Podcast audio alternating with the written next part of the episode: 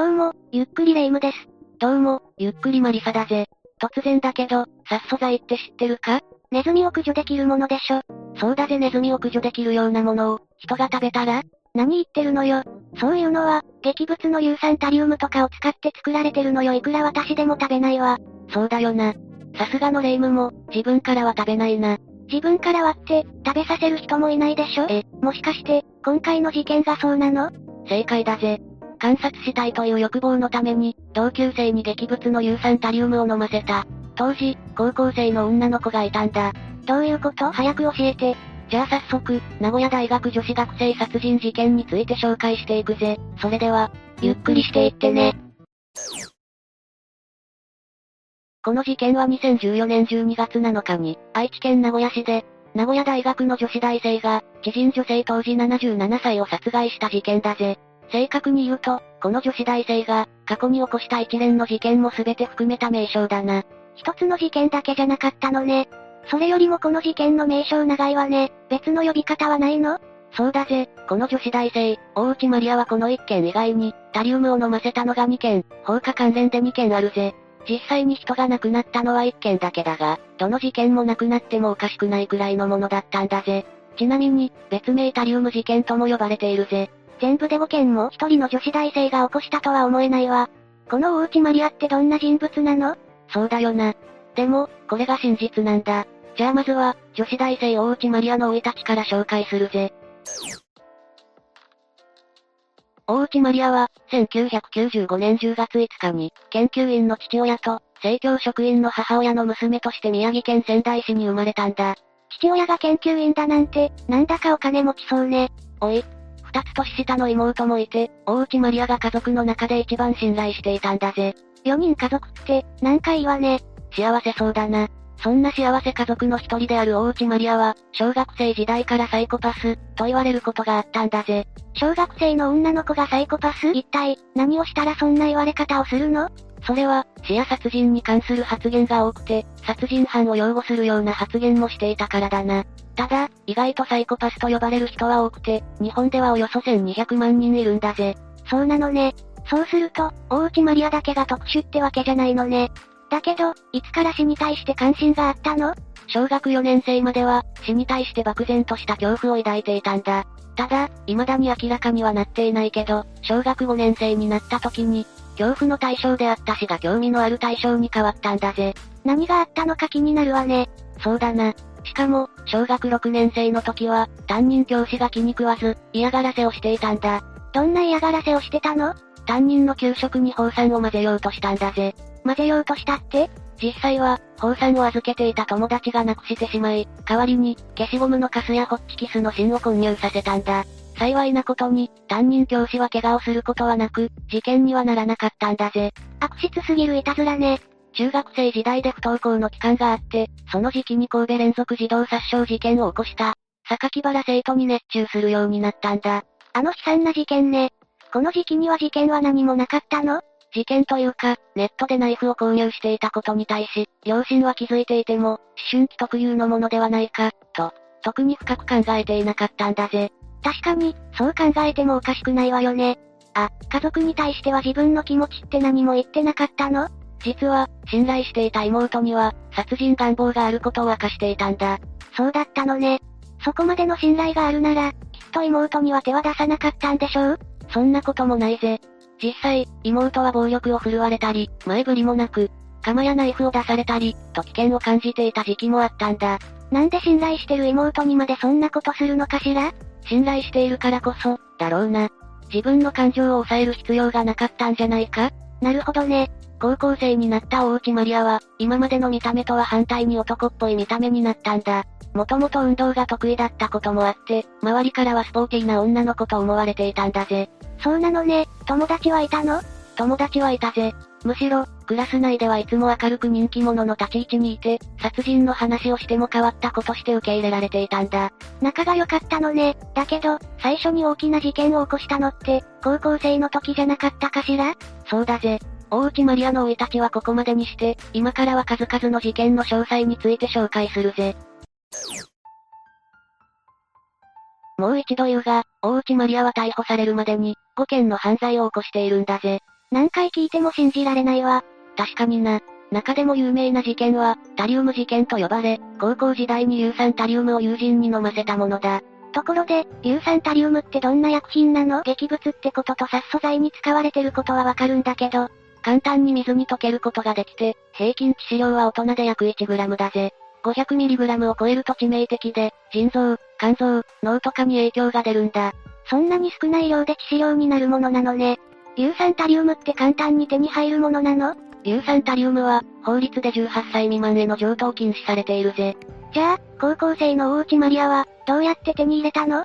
母親の実家のある山形県の薬局で、嘘の年齢を伝えて手に入れたんだぜ。それほどまでに薬品に対して執着していたんだな。なるほどね。そんな危険な薬品を人に飲ませて大内マリアは何がしたかったの？中毒症状の観察がしたかったと言っていたな。タリウムを飲ませた二人の同級生には、何の恨みもなかったんだ。誰でもよかったってことだな。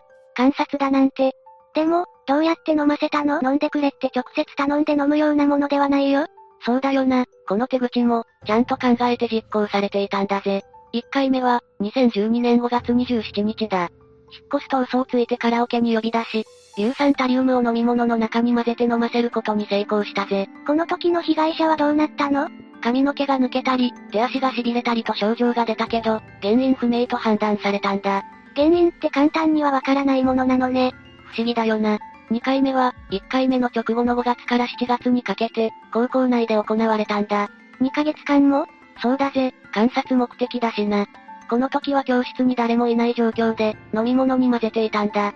本当に観察をしていたのね。この時は継続的に、飲ませていたわけでしょ？前より症状はひどいの？この被害者は、6月には体調を崩していて、10月には入院したんだぜ。視力がかなり悪くなるという後遺症まで、残っているんだぜ。その後特別支援学級に転入しているしな。やっぱり継続的になると症状もひどいのね。この被害者たちは、自分の身に起きたことに対してどう思っているのかしら ?1 回目の被害者は元の体に戻してほしいと訴えていて、2回目の被害者は、体中の原因不明な激痛で精神的に辛かった。日常生活に支障をきたすほど障害が残っているため、許せないと書面で思いを明かしたみたいだ。まさか自分の体がこうなるなんて想像できないものね。そうだな。タリウム事件はこの2件で終わりになる。これだけでも、聞いてるのが辛いわ。だけど、別の犯罪もあったよねそうだぜ、次は放火関連の事件を起こしているんだ。そうだったね。これも高校時代の話なの？いやこれは大内マリアが、名古屋大学に進学した後の話だぜ。1回目は、2014年8月29日から30日にかけてだ。ペットボトルを使って自作した火炎瓶を、仙台市内の住宅の縁側に置いて点火して窓ガラスを割ったんだぜ。火炎瓶って自作できるものなのね。そうだぜ。2回目は、2014年12月13日に同じ住宅の郵便受けに、火がつきやすいジエチルエーテルという薬品を流してマッチを使い火をつけたんだぜ。なんで同じ家なの？大内マリアが、知り合いの家と勘違いしてたからだな。この時は、物音に気づいた家主が水をかけて消火したから、大きな火事にはなっていないが、玄関の枠が一部焼けてしまったんだ。知り合いと勘違いされて、命が危険にさらされるなんてね。だけど、なんでそんなにも、家を燃やそうとしていたの？本当に大きな火事にならなくてよかったよ。これも、焼死体が見たかったという衝撃的な理由なんだぜ。善悪の感情よりも己の欲望が勝っていたのね。今ので4つの事件が終わったのよね。最後の事件は何？最後は、初めて死人を出してしまった事件だぜ。この事件で、大内マリアは逮捕されることになるんだぜ。ついにそんな事件を起こしてしまったのね。詳しく教えてほしいわ。これも、大内マリアが大学生の時の話だ。2014年12月7日に、当時77歳の女性を斧で数回殴り、マフラーで首を絞めるなどして殺害したんだぜ。お、斧女子大生が斧で、人を殺すだなんて。でも、どうやって77歳の人と知り合ったの？近所に住んでいたとか？いや、その女性は、宗教に入っていて、その宗教の勧誘をきっかけに、大内マリアと知り合ったんだぜ。その事件当日も、宗教の集会に二人で行っていたんだ。なるほど。だけど、そんな集会所で殺害なんて、しかも、斧で殴るだなんてできないと思うわ。事件現場は、大内マリアの自宅アパートだからな。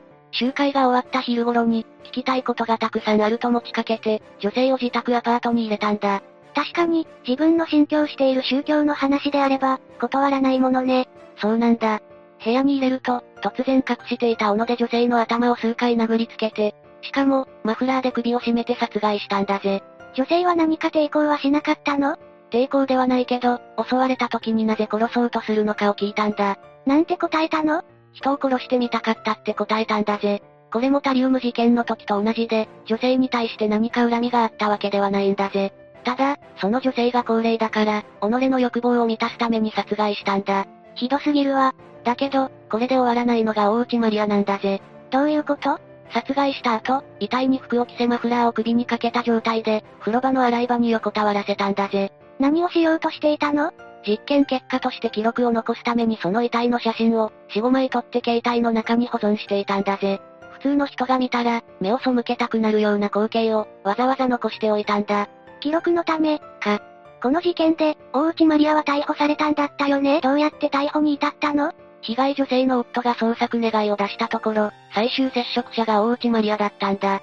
殺害後宮城県にある実家に帰っていたんだが、2015年1月26日に警察の事情聴取を受けに、愛知県に戻ったんだぜ。1ヶ月以上も家に放置していたってこと？そうだぜ。警察と一緒に自宅アパートに入り、遺体が発見され、逮捕されたことによって、大内マリアの5つの事件は幕を閉じたんだ。すべてが悲惨な事件だったわね。逮捕されたことで落ち着いてくれたらいいんだけど。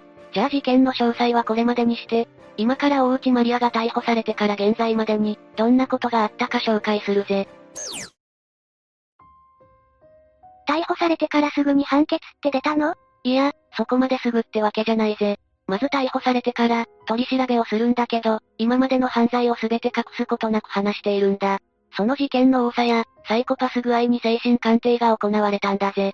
精神鑑定って何のためにするの？精神に異常があると判断されたら、罪が軽くなる可能性があるんだぜ。しかも裁判でも有利になるんだ。そんなことがあるのね。それで、精神鑑定の結果はどうなったの？大内マリアは自閉症スペクトラム症候群と双極性障害という結果になったぜ。そうだったのね。実際に判決が下されたのは、2018年3月の話だ。つい最近の話じゃない。そうだぜ、意外と最近の話なんだ。